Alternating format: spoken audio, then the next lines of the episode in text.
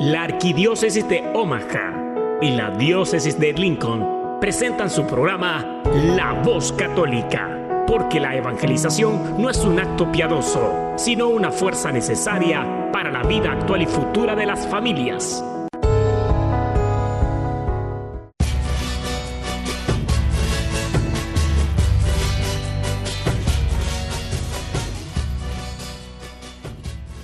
Hola, soy el arzobispo Jorge Lucas. Despónganse a escuchar la voz católica con un mensaje de fe y esperanza.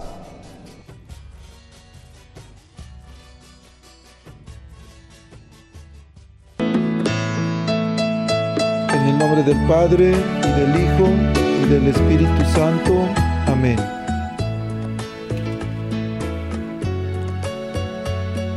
Oración por los que escuchan el programa de radio La Voz Católica. Padre Todopoderoso, Creador del cielo y de la tierra, que en tu gran sabiduría encomendaste al ser humano hacer cosas grandes y buenas. Te damos por los que te pidamos por los que escuchan la voz católica, que su corazón se llene de alegría al escuchar tu voz que su mente se abra a la inspiración de tu Espíritu Santo y que sus actos reflejen tu amor y tu misericordia. Que los que oigan tu voz te reconozcan, que los que te reconozcan te sigan, que los que te sigan te amen, que los que te amen te sirvan, que los que te sirvan te proclamen. Que tu mensaje de fe y esperanza anime corazones abatidos, fortalezca corazones indecisos, acompañe corazones extraviados y sane corazones heridos. Te lo pedimos por medio de Jesús, tu Hijo amado, bajo la guía del Espíritu Santo y el auxilio de nuestra Madre de Guadalupe. Amén. Amén. Muy buenos días, queridas familias y amigos de la voz católica. Gracias porque siempre están en sintonía con nosotros. Estoy muy contento de poder compartir aquí con ustedes esta mañana, hoy sabadito, 4 de noviembre. Estoy muy de verdad muy contento de poder aquí acompañarles en esta hora, en este su programa La Voz Católica. Bienvenidos una vez más y que creen, hoy vamos a hablar sobre dos temas muy tradicionales pero que a veces no sabemos bien de qué se trata. Los hemos vivido por toda la vida, pero a veces no sabemos ni qué hacemos o ni qué hacer. Y me refiero a la fiesta de Todos Santos que acabamos de pasar y también al Día de Muertos o el Día de los Fieles Difuntos. Entonces hoy tenemos aquí, ya escucharon a alguien y muchos ya lo reconocieron, está con nosotros Salomón Pérez y vamos a conversar un poco sobre estos temas tan importantes, pero a veces también un poquito controvertidos. Salomón nos va a guiar, nos va a compartir su experiencia y sobre todo nos va a hablar un poquito también con la Biblia de cómo nosotros, nuestras tradiciones se basan o más bien tienen su fundamento en la Biblia. Entonces queremos enviarles un fraternal saludo a todos los que nos permiten acompañarles en sus casas, los que mientras van manejando han prendido su radio y ahí están fieles y que nos escuchan de varios lugares también allá en Columbus, a la familia de León que siempre están atentos, en Norfolk, en Skylar, en Freeman, por supuesto aquí en Omaha y también los que nos van a escuchar después a través del, del Facebook, del podcast. Un saludo especial a nuestros hermanos que están presos de su libertad aquí en la cárcel de, de Omaha, el Douglas County, los que están también en Tecamsa, en Lincoln. Sé que siempre están atentos ahí escuchando el programa de radio. Bueno, reciban un cordial y fuerte abrazo de nuestra parte. Estamos aquí muy contentos haciendo este programa y bueno, para ir preparando nuestros corazones para el programa y para que mientras le digan a la comadre, al compadre de lo que se trata el programa de hoy, vamos a escuchar un canto que se llama luz divina, la luz que nos acompaña, la luz que debemos de buscar en tiempos de, de oscuridad, en tiempos de miedo. Busquemos a Jesús. Vamos a escuchar un canto que se llama La luz divina y regresamos.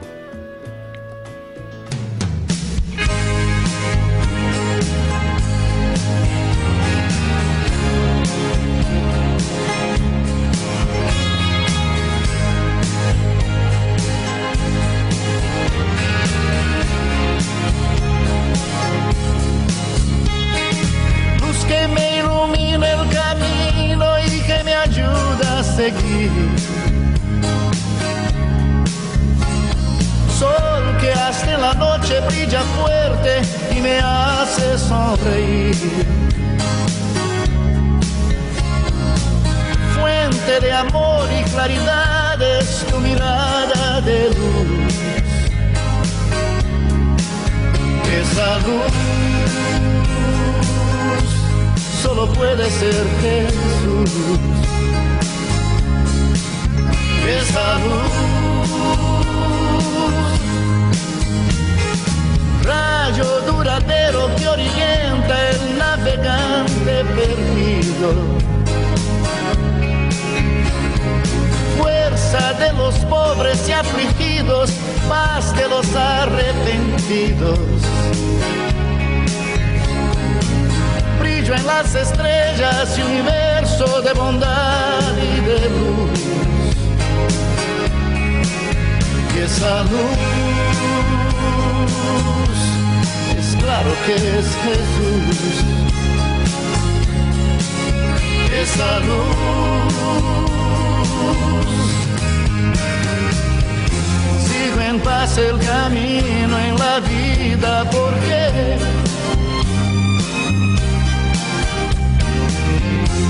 eres tú la verdad y la vida, lo sé.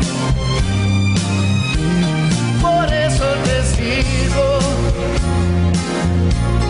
Jesús, mi amigo. Quiero caminar de tu mano en total devoción mano que bendice y me perdona y calma mi corazón. Estrella que nos guía, luz divina, es amor tanta luz. Y esa luz es claro que es Jesús. Esa luz Luz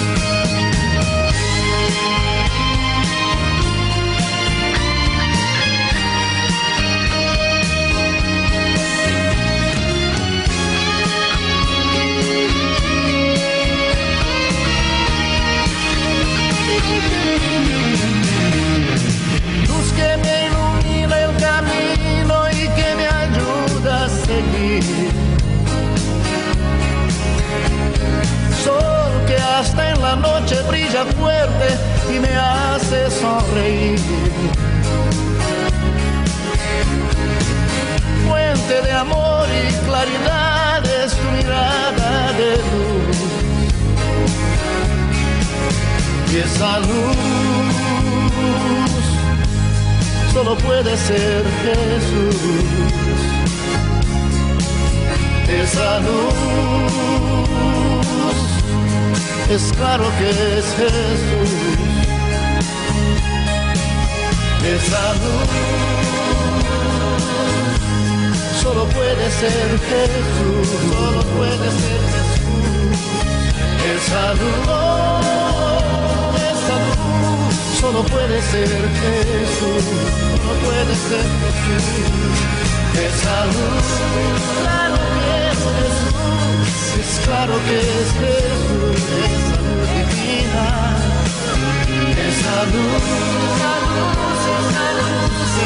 es, claro que es Jesús, es Jesús, es. Esa luz, esa divina, solo puede ser Jesús, es claro que es Jesús. Esa luz, esa luz, solo puede ser Estás escuchando La Voz Católica.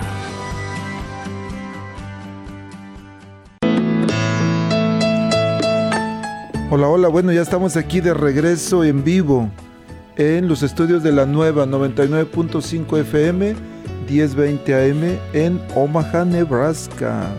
Y bueno, como les dije, les mencioné hace rato, hoy tenemos aquí, gracias a Dios, a Salomón Pérez. Salomón, buenos días y bienvenido. Buenos días, diáconos. Es una bendición estar aquí ah, compartiendo la palabra de Dios y esta, esta experiencia que el Señor nos ha mostrado. Muchas gracias. Bueno, dijimos que vamos a hablar sobre dos cosas, el Día de los Muertos o Día de los Fieles Difuntos y el Día de Todos Santos o de Todos los Santos, que es el día primero de noviembre. Y la celebración del día primero de noviembre llamada Todos los Santos es un día especial en el que recordamos y honramos a todos los santos que han vivido antes que nosotros. Un santo es una persona que ha vivido una vida de amor y de santidad. A veces dicen, no, es que la Iglesia Católica hace santos. No, la Iglesia Católica no hace santos. Reconoce a los que han vivido en santidad y, que ahora están en el cielo con Dios. Entonces en este día recordamos a todos los santos, incluso aquellos que no han sido oficialmente reconocidos por la iglesia. Y esto va a suceder. Hay muchos santos que están con Dios, pero nunca van a ser reconocidos, nunca van a ser puestos en el, en el no recuerdo cómo se llama, pero en los días de, para recordar en la iglesia. Es importante recordar que, la celebración de todos los santos no tiene que ver con el Halloween normal que, muchos celebran, que es una fiesta diferente. En la fiesta de todos los santos y que en, en la antigüedad celebraban el día anterior, la víspera, como el Hallows Eve, en esta fiesta nos enfocamos en la santidad y en la vida de los santos. Entonces un día en el que agradecemos a Dios por el ejemplo de vida de los santos y pedimos su intercesión. Es decir, les pedimos que oren por nosotros y nos ayuden en nuestras necesidades. Y vamos más adelantito, Salomón, a hablar un poquito sobre la intercesión, pero antes a la gente ya sabes que le gusta el chisme. Y luego dicen, a ver, vamos a ver cómo era en, en- en el pueblo de Salomón. ¿Qué recuerdas tú, Salomón, de, de- en tu juventud, en tu niñez, de estas celebraciones o qué hacían por allá en tu pueblo? Porque eres de Tabasco, ¿verdad? Tabasco. Pues ya cuando mis recuerdos están de, pues de mi niñez, realmente mi familia siempre fue apartada de todos estos eventos que se miraban en el pueblo, que otras familias celebraban. Y pues recuerdo de que familias hacían comida, los mentados, los tamales tradicionales, que buñuelos, dulces. Pero escuchaba yo y, participaba en un, modo de que hay veces pues familias compartían esos dulces con nosotros, con nuestra familia, a pesar de que nosotros, mi familia nunca estuvo involucrada en, en esos eventos. Y pues mirábamos de que ah, le llevaban comida, esos dulces o bebidas al- a los cementerios, a las tumbas de sus seres queridos. Es lo que yo escuchaba de, de niño. Fue mi experiencia vivir esos momentos y este... Y de hecho, igual si al difunto le gustaba cierta música, ah, le llevaban ese tipo de música mundana, y, o si le gustaba el aguardiente, le llevaban alcohol de sus bebidas favoritas. Ay, Es- Ese es lo que yo escuchaba, Sí. Eso es lo que yo escuchaba, lo que mirábamos, pero realmente yo no, en mi niñez nunca asistí a un, a un panteón y de hecho no tuve, el- no he tenido la experiencia de, de vivir la cercanía de, de un ser querido. No tengo esa experiencia que se siente estar ahí, mirar tendido a, a un ser querido que haya fallecido, llevarlo a sepultar. No tengo esa experiencia porque de niño salí de mi, de mi hogar. Eh, Es interesante, Salomón, y ahorita que hablas de que, de que hacían comida, yo recuerdo que yo crecí celebrando una fiesta en mi casa con los vecinos, pero era una sola fiesta. Ellos decían, vamos a celebrar todos santos, y todos santos era celebrar los, los muertos, los difuntos. Pero entonces yo no recuerdo de pequeño haber entendido o aprendido que alguien me hubiera enseñado a separar, porque son dos fiestas. Sí, Dijimos al principio, el 2 de noviembre es el Día de Muertos o los fieles difuntos y el primero de noviembre es el Día de Todos los Santos. Amén. Yo recuerdo que lo único que decía, este, y mi mamá, mi abuelita, que el día primero de noviembre se celebraba a los inocentes o a los niños y ya el, el 2 de noviembre a los adultos. Yo decía, pero ¿cómo? Entonces el 28 de diciembre, que es el Día de los Santos Inocentes, era junto, pero pues uno vivía con eso y no preguntaba y nadie nos explicaba también. Este, pero por supuesto que es, es separado. Y hablábamos en la introducción, o decía que los santos son los que interceden por nosotros. Y vamos a, ¿qué tal si nos enfocamos un poquito ahorita en eso? El, por ejemplo, según la doctrina católica, ¿qué es la intercesión de los santos y por qué es importante?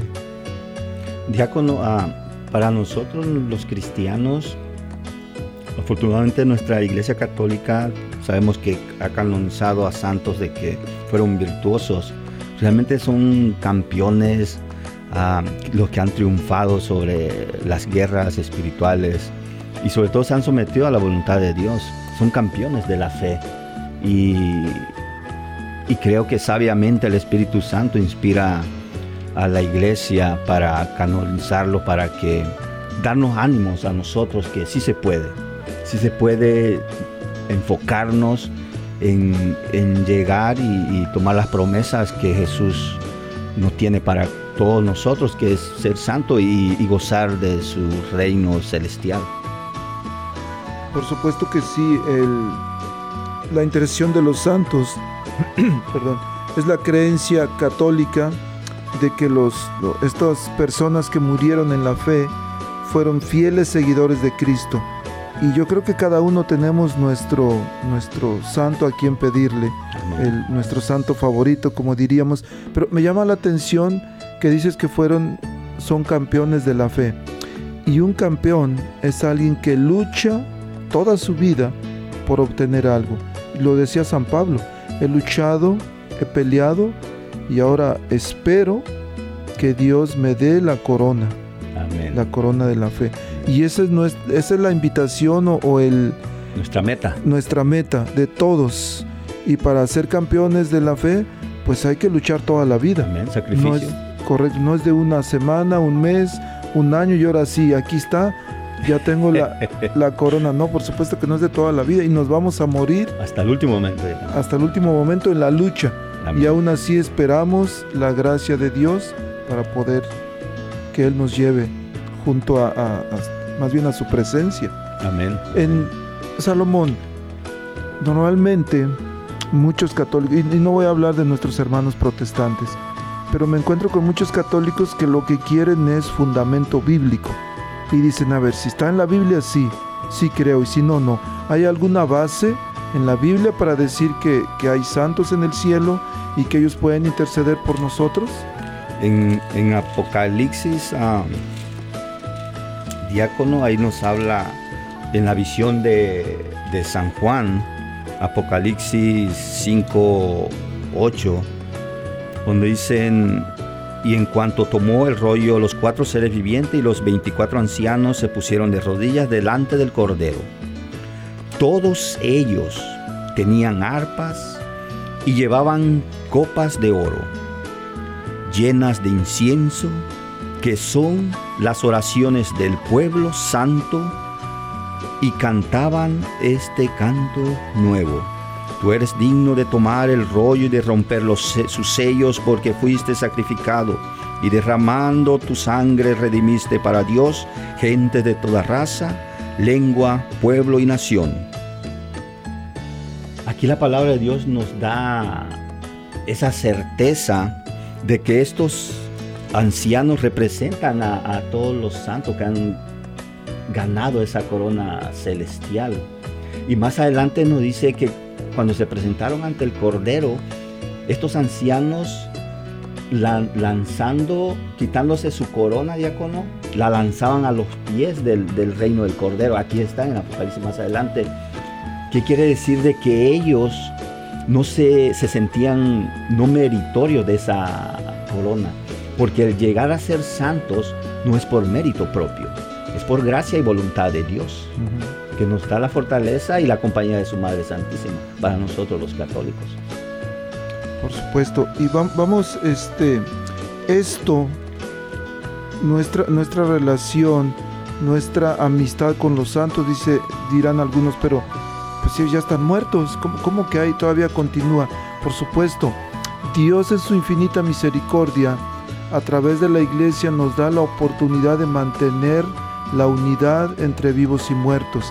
Y hay tres estados de la iglesia que, que la Iglesia Católica nos enseña, que es la Iglesia, la Iglesia triunfante, que son los santos, la Iglesia purgante, que son la- las ánimas que están en el purgatorio, y la Iglesia peregrina, que somos nosotros. Entonces hay una unidad o hay una relación entre los tres. ¿Y cómo, cómo podemos entenderlo? Pues a través de las escrituras. Ahí nos dice, por supuesto. Y eso es importante que entendamos. La iglesia está como, o, hay tres, no vamos a decir que hay tres tipos de iglesia, pero Dios, o hay tres estados de, gracia en los que vivimos. Nosotros aquí en, el mundo estamos en una fase peregrina, no somos de este mundo, somos peregrinos de otro reino, al cual un día vamos a llegar. Y se me viene a la mente un día un, un hombre muy rico fue a visitar a un hombre muy sabio y le dice, fue, quería consejería y llega y resulta que el sabio vivía en un, ermitaño, un lugar muy, muy solo, solamente tenía un cuartito, una sillita y su camita y le dice el rico, oye, dice, ¿tú eres tan sabio y no tienes cosas? ¿Cómo es posible? Y le dice el sabio al rico, oye, pero yo no puedo creer, tú eres tan rico, pero tampoco tienes cosas. Y dice el rico, bueno, es que yo aquí nada más estoy de paso, dice, mis cosas las tengo en otro lugar. Y dice el sabio, bueno, pues yo también estoy de paso, en esta vida estoy de paso, mi riqueza no es aquí, mi riqueza es en la vida eterna. Amén. Entonces, nue- nuestra, en esta tierra somos solamente peregrinos. Nuestro reino es otro. Y, la iglesia purgante, las- nuestros difuntos que están en el purgatorio, que más adelantito vamos a hablar sobre eso, es, otra, es otro estado de vida. Y luego la iglesia triunfante o los santos que ya están en el cielo gozando plenamente con Dios. Quiero, quiero compartir algo, pero más adelantito cuando estemos hablando sobre los fieles difuntos. Y hablar de santos, por supuesto que no podemos evitar hablar de la Virgen María. ¿Cuál es el papel de la Virgen María, la Madre de Jesús, en la intercesión de los santos? ¿Cómo lo entiendes tú? Pues María Santísima, la reina de los santos precisamente. Y ella está siempre escuchando nuestras oraciones junto con los santos y llevándosela a su Hijo Jesús. Esa es la, la mediadora entre nosotros y, su Hijo amado, nuestro Señor Jesucristo, como lo que pasó en, en la boda de Caná, que tenemos ese conocimiento que nos dice el Evangelio de San Juan. Y, y diácono, ah, usted mencionaba que uno necesita un, un santo.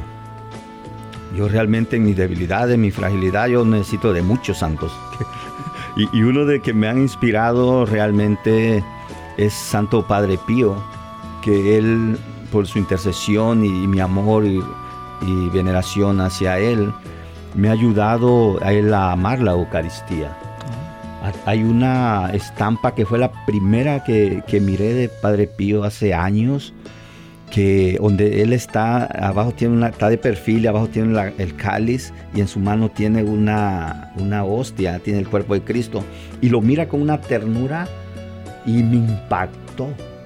Y ahí empecé a, a decir, a, a pedir la intercesión de Santo Padre Pío que ayudara a mi corazón a amar a Jesús en la Eucaristía como Él lo ama y, y a, y a respetarlo y a seguirlo como Él. Y el otro santo igual que ha estado en mi vida bien presente por voluntad de Dios es Papa San Juan Pablo II, que me ha ayudado también en momentos de cuando he estado caído y necesitado de, de confesión. Él me ha tomado de la mano y me ha llevado ahí personalmente y me ha acompañado en, en el, en el sagrario ahí con el, con el sacerdote donde Cristo limpia mis pecados. Salomón, todos tenemos santos, de, como dicen, tienes el santo de tu devoción. Yo tengo varios, pero a veces cuando estoy en alguna reunión y me dicen, ¿cuál es tu? o me piden que haga una oración, siempre busco una que voy a compartir ahorita. Es la, la oración de Santo Tomás Moro. Dice así, porque me encanta. Concédeme, Señor, una buena digestión y también algo que digerir. Concédeme la salud del cuerpo con el buen humor necesario para mantenerla. Dame, Señor, un alma santa que sepa aprovechar lo que es bueno y puro para que no se asuste ante el pecado, sino que encuentre el modo de poner las cosas de nuevo en orden. Concédeme un alma que no conozca el aburrimiento, el aburrimiento, las murmuraciones, los suspiros, los lamentos, y no, y no permitas que sufra excesivamente por ese ser tan dominante que se llama yo. Dame, Señor, el sentido del humor.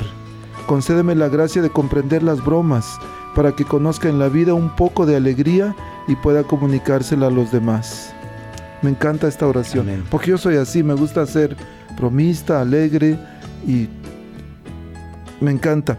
Pero regresando un poquito a la Virgen María, muchos dirán, muchos de nuestros hermanos, incluso algunos católicos, y los que no son católicos, pues obvio, se llenan la boca en decir, sí, pero el único que hace milagros es Jesús y el único que salva, sana, libera es Jesús.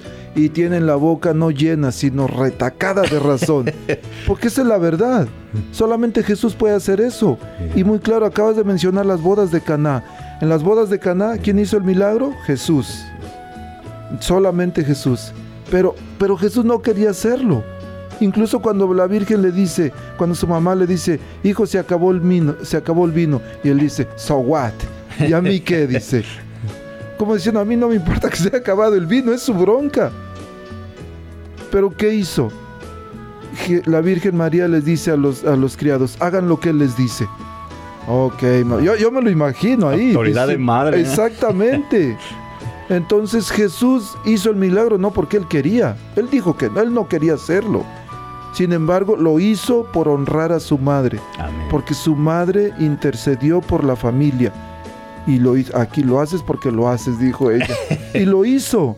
Pero lo más importante, dice la Biblia que a partir de ese momento, y ahí está el libro de Evangelio de San Juan capítulo 2, los discípulos, ya eran discípulos de Jesús, seguidores.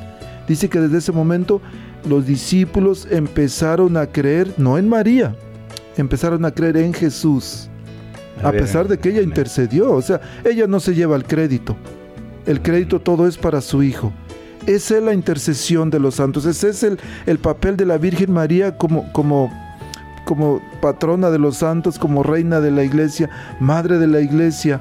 Ese es el papel de ella. Y cuando nosotros le pedimos a algún santo, ellos no hacen el milagro cometemos un error, sí, cuando decimos, y muchos católicos lo, hacemos, yo lo hacía de antes, decir, este santo es bien milagroso, este santo es más milagroso que otros. Hay un error ahí, por supuesto, y tenemos que corregir la manera en, de cómo expresamos eso. Pero eh, tiene poder el santo, pero poder de intercesión, que es diferente. No poder de, hacer milagros. El santo, ni siquiera la Virgen María los hace, mucho menos los santos, pero ellos interceden y Jesús escucha. Y por eso dice, acabas de leer en Apocalipsis, que los santos llevaban las copas rebosantes de incienso, que es que las oraciones de los santos. Entonces podemos orar, por supuesto. Lo curioso es que pastores protestantes, los mismos pastores que dicen, es que los católicos están mal porque le piden a los santos y ellos no hacen milagros, solamente es Jesús hasta ahí estamos bien. Pero después ellos mismos dicen, hermano, venga para que ore yo por usted. ¿Y qué está haciendo el pastor? Intercediendo por la gente, por supuesto. Sí, entonces vamos a, a continuar. Entonces diríamos que el papel de los santos, debemos de entender que la intercesión de los santos complementa complementa pero no reemplaza la relación personal con Dios. Podemos pedir la intercesión de un santo como un amigo espiritual, como, o decías tú, como un modelo a seguir. Y si leemos vidas de los santos, hay algunas vidas que nos vamos a identificar mucho con ellos porque ellos pasaron el mismo sufrimiento, las mismas penas, las mismas alegrías que nosotros y vamos a querer hacer las mismas debilidades. Sí, como ellos. Así como por ejemplo algunos jóvenes y algunos no tan jóvenes que quieren ser como Cristiano Ronaldo o como Messi, pero ¿qué hacen? Dicen, bueno, pues lo sigo a él que hacía sus jugadas y todo, quieren hacer, o algunos cantantes, Algunos jóvenes ahora quieren cantar corridos perrones y hay algunos artistas que dicen quiero ser como él y empiezan a seguirlo, empiezan a imitarlo en lo que hacen. Entonces nosotros debemos imitar la vida de los santos para que podamos eh, recibir el beneficio de su intercesión. Pero nunca, nunca la intercesión va a reemplazar nuestra relación con Dios. Nunca la relación con un santo debe reemplazar nuestra relación con Dios. Porque si no ya estaríamos cayendo en, idolatría, por supuesto. Claro. Diácono, y, realmente la oración de intercesión, como le pedimos a los santos, los santos no interfieren en nuestra voluntad, ni Dios mismo, porque respetan esa voluntad. Y de María Santísima, ah, ella sigue haciendo lo mismo, diácono. Porque ella sigue intercediendo, porque ella mira vacía, vasijas vacías en nuestros corazones, en nuestras familias, que en nuestra fe, en nuestra misma iglesia, que necesitan realmente la intercesión de, ella para su hijo. Ella sigue haciendo, actuando cuando nos acercamos a ella a través del Santo Rosario o cualquier plegaria de corazón. Ella sigue insistiendo también a su hijo, hijo, esta familia tiene su vasija vacía, hijo Jesús, mira, este hijo mío, esta hija mía, porque María no se queda con las oraciones en sus, en sus manos, ni en sus corazones, ni en su mente, sino se la lleva a las manos del que hace el, prodigio según la voluntad, que es Jesús, su Hijo amado, como lo hizo en las bodas de Cana. Ella sigue actuando. Fíjate, Salomón, yo ya estaba en la formación para el diaconado, como en mi segundo o tercer año. En el 2005 yo conocí a Jesús. Me habían hablado de él, iba a la misa de chiquillo, a Wiwi, porque me llevaban, pero yo no conocía a Jesús. Incluso, fíjate, en el año 2000 estaba en la adoración nocturna. Iba cada sábado a la adoración nocturna, pero yo no sabía quién adoraba. Por cuatro años estuve yendo a la adoración nocturna y yo no sabía quién adoraba. 2005 conocí a Jesús. Lo conocí. Pero me sucedió algo chistoso. Cuando empecé a conocer a Jesús, yo siempre he sido mariano. Desde chiquito he, rezado el rosario y mis papás, mi papá me llevaba a fuerza a rezar el rosario cuando se moría alguien y decía él, yo voy a ir a, no se preocupen, yo rezo el rosario. Y decía entre mí, sí, pues ya sé a quién le va a tocar porque como él no sabe leer, me mandaba a mí, ándale chamaco, vas a rezar el rosario. Bueno, cuando, cuando empecé a conocer a Jesús, me empecé a olvidar de la Virgen María. Voy, voy a ser breve en esto. Estando ya en el, en el diaconado, en formación, mi tercer año, un día nos hacen un ejercicio y dicen, vamos a tener una especie de retiro pequeñito, y entonces se van a ir a un lugar apartado, lápiz y pluma, este papel y pluma en mano, y van a hablarle a Dios y Dios les va a hablar a ustedes. Entonces estén listos para cuando Dios les hable. Pero tienen cuatro opciones. Se pueden hablarle a Dios Padre, a Dios Hijo, a Dios Espíritu Santo o a la Virgen María. Y desde que dijeron eso, dije, la Virgen María, ¿cómo que la Virgen? Si no es Dios. Pero ok, empecé a ver, Padre Dios, ¿qué me quieres decir? Al Padre. Después de un ratito, nada. Ah, ya sé, Señor Jesús, tú quieres hablarme, háblame. Y empiezo ahí en silencio y con la pluma en la mano. Nada. Oh, ya sé, Espíritu Santo, eres tú el que quiere hablarme. Y una vez más, silencio, pluma en mano, esperando. Nada. Obvio que dejé a la Virgen María al final, porque yo no quería que me hablara ella. O yo pensaba que, que no era correcto que me hablara ella. Y estando ya en formación en el diaconado. Pero cuando llegué con ella, ok, ok, mamá, tú me quieres hablar. Y empezó. Y empezó, apenas llegué con ella, empezó. ¿Te acuerdas que desde antes de nacer yo te he cuidado? Porque yo pude haber muerto cuando mi madre estaba embarazada. Y me, dijo, dice, ¿te acuerdas que tú de chiquito me pedías mucho? Pero ahora te has olvidado porque piensas que mi hijo Jesús se va a enojar, porque él se pone celoso. Pero recuerda, que todo lo que me dices a mí, yo solamente le digo, hijo, no tienen vino. Terminé llorando. Porque esa es la verdad. Yo, yo no quería preguntarle a ella. Porque si no, Jesús se va a enojar porque Él es el rey. Pero no, por supuesto que no. Vamos a, a escuchar un canto y vamos a regresar con la fiesta de todos, de todos los fieles difuntos. Cuando mi madre murió y, y en muchas en muchos funerales el- el- la frase que ponen en las tarjetitas es de el Señor es mi pastor. Vamos a el Señor es mi pastor, él me hace como en verdes praderas me hace recostar. Vamos a escuchar este canto que se llama Jesús es mi pastor y vamos a regresar a hablar un poquito sobre el Día de Muertos o Día de Fieles Difuntos. ¿Te parece? Amén. Vamos pues.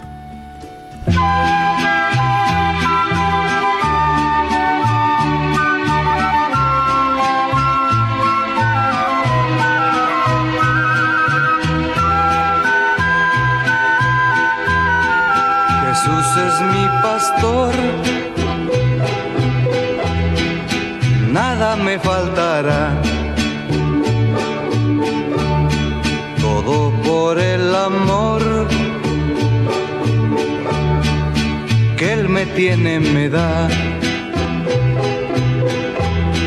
Padre nuestro que estás aquí en mi corazón. No te alejes jamás, aunque sea un pecador. Yo creo en Jesucristo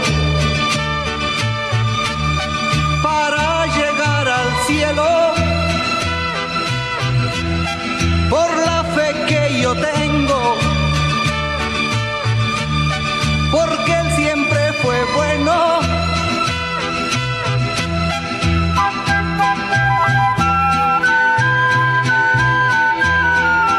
alabarás a Dios. No importa la ocasión, que seas feliz, para que seas mejor. Yo quiero orar por ti con todo el corazón. Dios quiere eso de mí. De todos pide amor.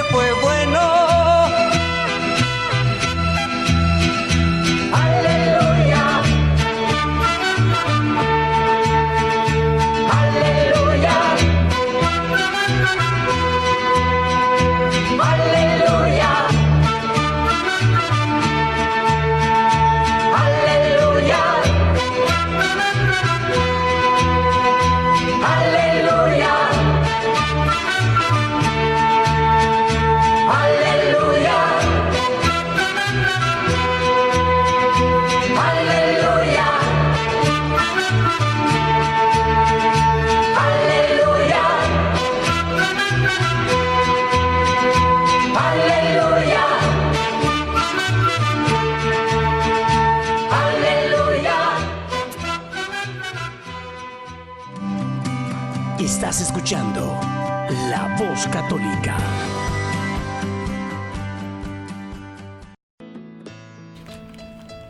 Hola, hola, bueno, bienvenidos una vez más a este su programa La Voz Católica. Bueno, ahora vamos a conversar un poquito sobre el Día de los Muertos el Día de los Fieles Difuntos. Esta festividad única con la queremos resaltar la importancia espiritual y cultura y cultural. El, y yo creo que muchos lo celebramos de diferentes maneras. Pero bueno, Salomón, una vez más, gracias por estar aquí con nosotros. Gracias a Dios, diácono. Y cuéntanos, ¿qué, qué, qué era para ti? ¿Cómo celebraban? ¿Alguna experiencia que hayas tenido en esta fiesta del Día de Muertos? Pues como compartía yo al principio, diácono, ah, pues de niño no, no era pues, gran cosa, era mi familia, éramos indiferentes a todas esas celebraciones. Y, realmente a pesar de esa, de, esa falta de, de- de experiencias o convivencias hacia los fieles difuntos, de esa insensibilidad, diría yo, en mi corazón, porque nunca he estado en presencia de un ser querido, cercano, nunca. Anoche estaba yo reflexionando al respecto, yo dije, nunca he estado en muerte de abuelo, de padre, de tíos, de hermanos, nada. O sea, no, no soy insensible, no he tenido esa experiencia. Pero claro que a través de mi fe, de la doctrina y de la palabra de Dios me ha afirmado y, y le tengo mucha veneración, mucha reverencia a lo que son nuestros seres queridos que han fallecido y realmente a los fieles difuntos que la iglesia sia- sabiamente lo festea cada año. Y es una, un festejo universal ese día que celebra nuestra madre iglesia, pero realmente sabemos de que nuestros fieles difuntos no sabemos en las condiciones que han fallecido o están en la presencia de Dios o no, que necesitan siempre de nuestras oraciones. Siempre nuestras oraciones. Yo una de las experiencias diácono que me ha ayudado a, a- a tener igual esa convicción, esa certeza de que es importante inter- interceder por ello. Voy a compartir esta, esta experiencia, fue como 8 o 10 años después de, de mi bautizo, Tú te bautizaste ya grande. a los 24 años. Oh, wow. Ajá, a los 24 años. Y este. Y asistía yo a misa, pero hasta ahí no estaba yo involucrado en, en el servicio de Dios. Pero nada más iba yo de misa dominical. Y diácono, fíjese de que empecé a tener ah, un, un sueño por muchas, muchas, muchas veces el mismo. De un amigo y, y compañero de, de escuela, de hasta la secundaria con su hermana que se llamaba Lorena y él se llamaba Nicomedes. Éramos de la misma generación de escuela, de, niñez. Y mi sueño era de que íbamos maneja, iba a, eh, cruzando en, un río, el río Sumacinta, yo donde soy de Tabasco, ahí está el río Sumacinta. Y yo iba remando la canoa. Y recuerdo que Nicomedes iba a la punta de la canoa, Lorena iba en medio de la canoa y yo iba remando en la otra parte de atrás. Y fuerte. Y de repente ah, Nicomedes se iba al agua. Y, y yo empezaba a, a remar y, y Lo- y Lorena, empe- la hermana de, Nico, de Nicomedes, empezaba a gritar, Salomón, ayúdalo, Salomón, ayúdalo, Salomón, ayúdalo. Y yo lo miraba que se estaba ahogando y yo sabía, sentía yo, yo puedo nadar bien. Y decía yo, yo puedo a salvarlo. Pero no hacía yo nada, diácono. Nada. Y Lorena me miraba, la hermana Nico, y me decía, Salomón, sálvalo, Salomón, ayuda a mi hermano, está ahogando. Y se iba, se ahogaba a Nicomedes. Y yo me quedaba y me levantaba con una sensación de que no, no hice nada y decía yo, ¿por qué? Pero con el tiempo pasaba. Y luego repetí, ¿Y no estabas enamorado de Lorena? Ahí va. Y decías, bueno, ya se fue Nicomedes el que me estorba, ¿para qué lo salvo, no? No, fíjese, de tantas veces al año, tal vez unas 8 o 10 veces, el mismo sueño Wow. por años. Y este. Y llegué a la. con- y el mismo sueño y lo mismo, el mismo sentimiento. Yo no hacía nada por Nicomedes y yo sentía la capacidad de que podía salvarlo, pero no lo hacía. Y, y- y hasta llegué a comprender, a, razonar así. Dije, ¿por qué tanto este sueño? Puede ser de que voy a llegar a mi pueblo, Lorena ya está mayor, me voy a casar con ella, la voy, a, va a ser mi novia, Dios me la destinó. Ese era mi razonamiento. Yo dije, tal vez por es- esa insistencia, tanto, tanto es el mismo sueño. Y en una ocasión, mi hermano el mayor, él vive en Chetumal, en Chetumal, México, estuvimos platicando y me dice, Salomón, ¿te acuerdas de, de Nico? Le decíamos, Nicomedes, le decíamos Nico. Le digo, sí. Dice, sí sabes que hace años que murió. Cuando él me dijo eso, s- a- ya cuando se me vino los recuerdos del sueño y me quedé en silencio y le digo, ¿cómo murió? Dice, él fue a jugar fútbol calorizado y luego fueron a bañarse al río y se ahogó. Oh, wow. me quedé con un escalofrío, diácono, pero no le comenté nada a mi hermano porque está un poco alejado de las cosas de Dios y yo, y pues yo estaba confundido. Y ya cuando paramos de, de- de platicar, me empecé a, empecé a recordar el sueño y, yo, y le pregunté al Señor, ¿qué puedo hacer? O sea, que Ya se murió desde cuándo. ya no? se murió. Y lejos. Ajá, y yo dije, pero el sueño, el sueño, el sueño. Yo dije, voy a empezar, me voy a confesar una buena confesión y cada Eucaristía por su alma. Mm. El mejor regalo. Y el Espíritu Santo me, me guió a ella. Ujú. Nunca más, nunca más, diácono, de- volví a soñar con él, nunca más. ¿Y con ella? Tampoco. Tampoco. Pero, pero, para. yo siempre oro por las almas benditas del purgatorio. Las amo. Ellas interceden por uno. Ujú. Y este. Y oro por la alma que nadie ora por ellas. Las almas olvidadas.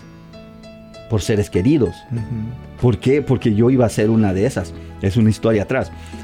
En, en una ocasión, en, en un enfrentamiento, a una guerra espiritual durísima que tuve, María Santísima, enfrente del Santísimo, yo acudo mucho a San Juan de Arco. Recuerdo que miré a María Santísima salir de, de- de al lado del sagrario de su Hijo Jesús y venía hacia mí. En su mano derecha venía Nicomedes. Oh, wow. Y en su mano izquierda venía otra persona de la misma edad de Nicomedes. Y venía con María Santísima y se pusieron enfrente de mí en zona de, con sus manos postrada como en oración. Y se me quitó la, la visión y comprendí de que María Santísima le agrada al que intercedamos por las almas benditas del purgatorio. Y yo dije, a Nicomedes lo conozco y tal vez Ma- María Santísima me dio que está bajo su regazo, el alma de, de Nicomedes. Y él está intercediendo por mí, porque yo lo hice por voluntad de Dios. Yo dije, pero esa otra persona, ¿quién será? Y yo yo le tengo mucho amor y respeto por, por mi experiencia. Oro mucho por la, el Santo Rosario, intercediendo por la alma, que nadie ora por ella y que no conozco. Yo dije, esa alma es la que está orando mí. El poder de la oración, de la intercesión, ni una oración es, es tirada al vacío, diácono. Ellos oran por nosotros, interceden. Lo curioso es que no pueden orar por ellos mismos.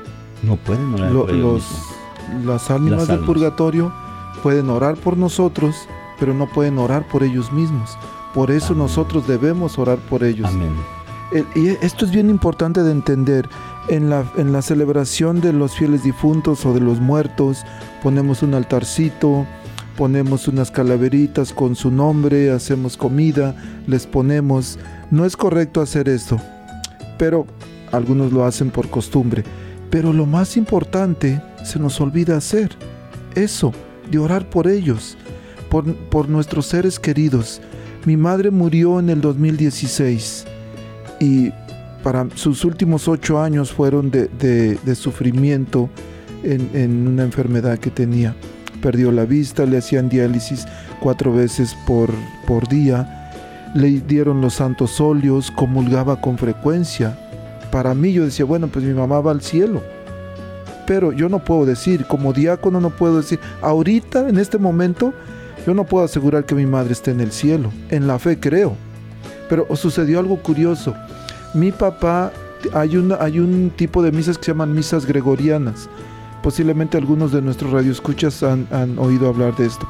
Son 30 misas seguidas, por 30 días una misa diaria de intención por, o por alguna intención especial. Cuando mi mamá estaba muy mala, mi papá mandó a hacer esas 30 misas en vida de mi madre. Murió mi mamá a la treceava, treceava o después de la misa número 13 mi mamá murió. Entonces unas fueron en vida y las otras en muerte. Pero desde el 2016 que murió hasta esta fecha, 2023, que ya mero van a empezar, cada año mi papá manda a hacer 30 misas o misas gregorianas gregorianas. en el aniversario de su muerte. Yo nunca sueño a mi mamá, mi papá la sueña seguido, algunos de mis hermanos, pero más o menos cuatro o cinco años después de que mi madre murió, un día la soñé y me dijo, hijo, donde yo estoy, estoy bien. Yo me imagino que fue que debido a esas misas fue cuando mi madre salió del purgatorio. Eso es lo que yo creo. No puedo asegurarlo, porque no sé. Pero eso es lo que yo creo. Nunca la he vuelto a soñar. Pero ¿a qué quiero llegar con esto? Queridos radioescuchas, hacemos mucho, visitamos las tumbas, no está mal, pero lo más importante que podemos hacer por nuestros este, fieles difuntos, por nuestros familiares tan queridos, es mandar celebrar misas por ellos. Es como les vamos a ayudar a salir del purgatorio. No hay otra manera, por más pan y tamales y atole que les pongamos y algunos que hasta corridos perrones les llevan, que les gustaban, alcohol, cigarros, yo creo que hasta marihuana les han de llevar algunos. Pero eso no los va a sacar del purgatorio, son las oraciones, son las misas y lo que tú hacías, eh, Salomón, o lo que haces de ofrecer tu comunión por, lo, por los fieles difuntos, es una oración tan, tan poderosa. Amén. Sí. Vamos a escuchar un canto de Gela, se llama Un águila alzó su vuelo. Y vamos a regresar porque ya casi tenemos que despedirnos, se acaba el tiempo. Un águila alzó su vuelo y regresamos. Apenas estamos comenzando, ¿verdad?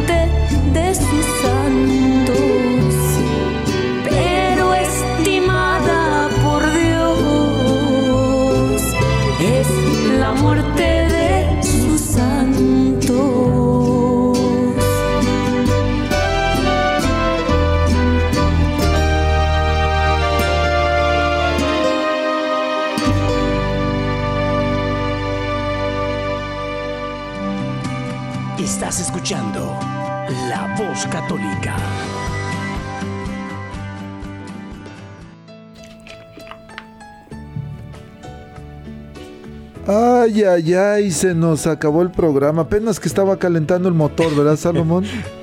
Bueno, desafortunadamente tenemos que retirarnos, Salomón. Unas últimas palabras, comentarios.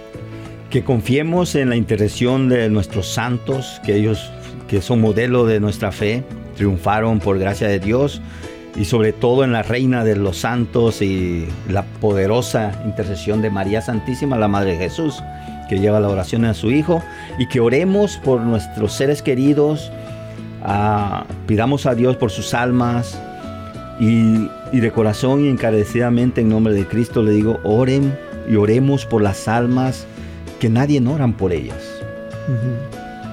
Lo digo a través de, de mi experiencia y, y- Dios va a in- intervenir a través de nuestras oraciones. Amén. Y antes de despedirnos, quiero recordarles que este martes 7 de noviembre, en la iglesia de Santa María, ahí en la esquina de la 36 y la Q, vamos a tener un servicio de una santa misa con el arzobispo y también oración de sanación. Es, un servicio de, de sanación. ¿Sanación de qué o para qué? Hay personas que ustedes conocen que han sido abusadas físicamente, sexualmente, psicológicamente, el, de repente un, un matrimonio mal, un matrimonio tóxico. Bueno, vengan por favor, vengan por favor a la Santa Misa, después va a haber oportunidad para que oren por nosotros de una manera específica. Algunas personas van a estar en algo que le, le llamamos este, estaciones de oración. Alguien va a acercarse con una persona y va a decir quiero que oren por mí, por esto en específico y se va a orar. Y después de eso vamos a tener una breve, este, va a haber comida. Entonces, próximo martes, 6 de la tarde, en la iglesia de Santa María. Misa con oración de sanación. Salomón, muchísimas gracias. Gracias, por Gracias estar Dios, con diácono. nosotros.